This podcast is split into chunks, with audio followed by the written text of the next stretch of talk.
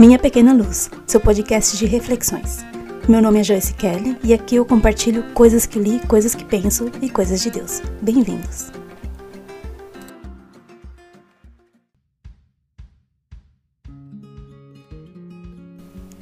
Descobri o gosto pela escrita no momento em que passei por uma forte depressão, e depois disso continuei escrevendo. Eu era só uma adolescente com baixa autoestima, refugiada na música e trancada em meu quarto com meus pensamentos, quando comecei a compor. Enchi um caderno com a fraqueza da minha alma vertida em forma de música. Desde então, continuei escrevendo poesias, mesmo que não achasse que fossem tão boas assim. Quando criei coragem para apresentar minha música a alguns, vi que gostaram, mas ninguém ficou eufórico nem disse: Uau, que incrível, você é realmente talentosa, continue. E de certa forma era isso que minha alma vazia desejava e ansiava. Palavras que me animassem, que me fizessem sentir que eu tinha valor, que tinha algo de bom para oferecer ao mundo. Contudo, comecei a aprender desde então que algo me ajudaria muito na vida, e eu não precisava esperar a aprovação dos outros para acreditar em mim mesma. Foram muitas as razões que me deixaram bastante sensível. A mínima brincadeira que faziam sobre qualquer coisa que tivesse que ver comigo só fazia aumentar a pilha de motivos pelos quais eu não era feliz. No entanto, não era só brincadeira. É que eu já carregava dentro de mim um sofrimento. Eu chorava e muito. Sei que falar sobre isso pode ajudar alguém, e também sei que não fui nem serei a única. Essas são coisas que muitas pessoas sofrem em silêncio. E chegam ao ponto de ter vontade de se jogar no meio da estrada quando vem carros passando em alta velocidade. Coisas assim podem acontecer. São pensamentos fugazes, duram muito pouco, mas levam muita gente a perder a vida. E eu quero dizer àqueles que já sofreram ou sofrem por ter baixa autoestima e depressão: você vale muito.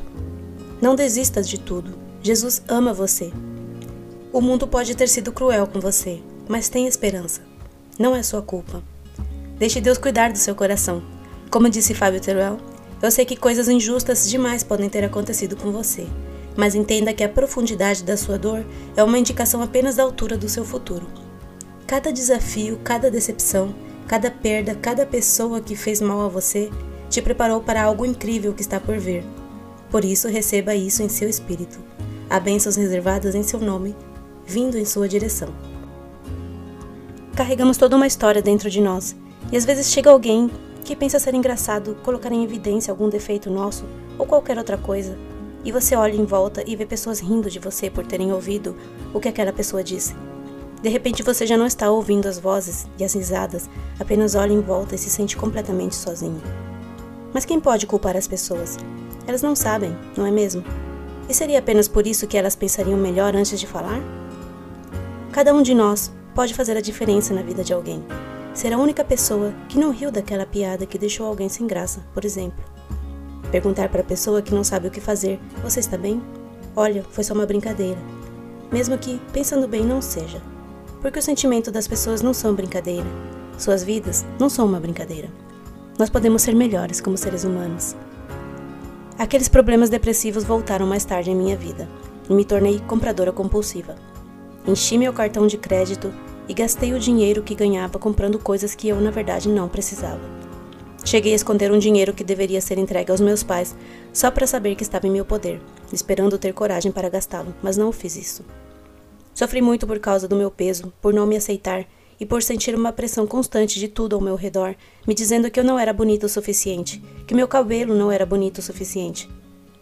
Fiz dietas, tomei remédios e, do mesmo modo que emagreci, voltei a engordar. Foi assim durante anos.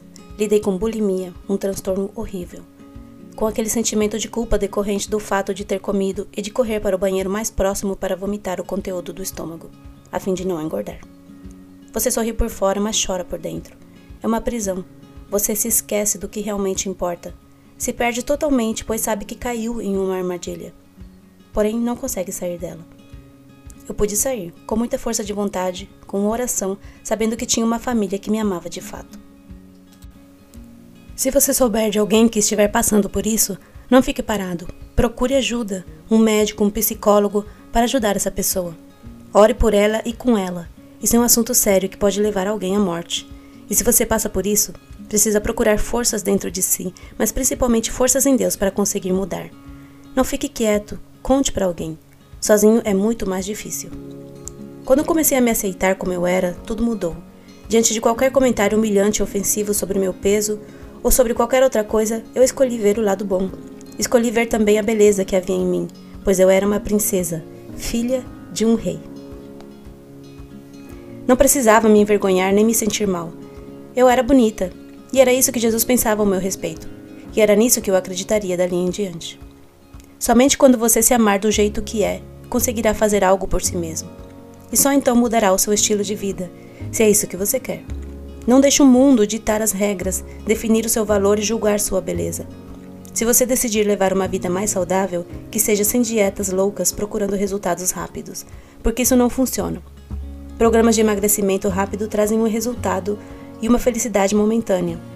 Faça o que fizer em relação ao seu cabelo, sua beleza, seu corpo, sua saúde. Faça por amor a Deus e a você, e não para agradar ninguém. Aceitar as diferenças também é fundamental. Aliás, é a coisa mais importante para viver em harmonia. Todas as minhas características físicas me fazem única, especial, perfeita aos olhos do Pai. Você também é assim. Creia nisso. Vivemos em um mundo imperfeito, cheio de pecado, onde sempre existirá violência, preconceito, falta de amor e julgamento. Nosso mundo mudou muito e se desviou do plano original. Aqui sempre vai existir a ditadura da beleza exterior, do culto ao corpo perfeito. Há tantas definições do que é belo, mas não há uma filosofia que predomina. No entanto, você precisa primeiro se amar, caso contrário, será uma eterna vítima de estereótipos e de pensamentos autodestrutivos. Viver assim não é vida. Escolha viver, escolha amar, escolha tentar mais uma vez, escolha pertencer a Deus. Ame a Ele primeiro, acima de qualquer coisa, e depois dele acima de tudo. Ame-se. Você é incrível. Você ouviu Minha Pequena Luz, seu podcast de reflexões. Meu nome é Joyce Kelly e aqui eu compartilho coisas que li, coisas que penso e coisas de Deus. Se você gostou, volte e ouça as próximas mensagens.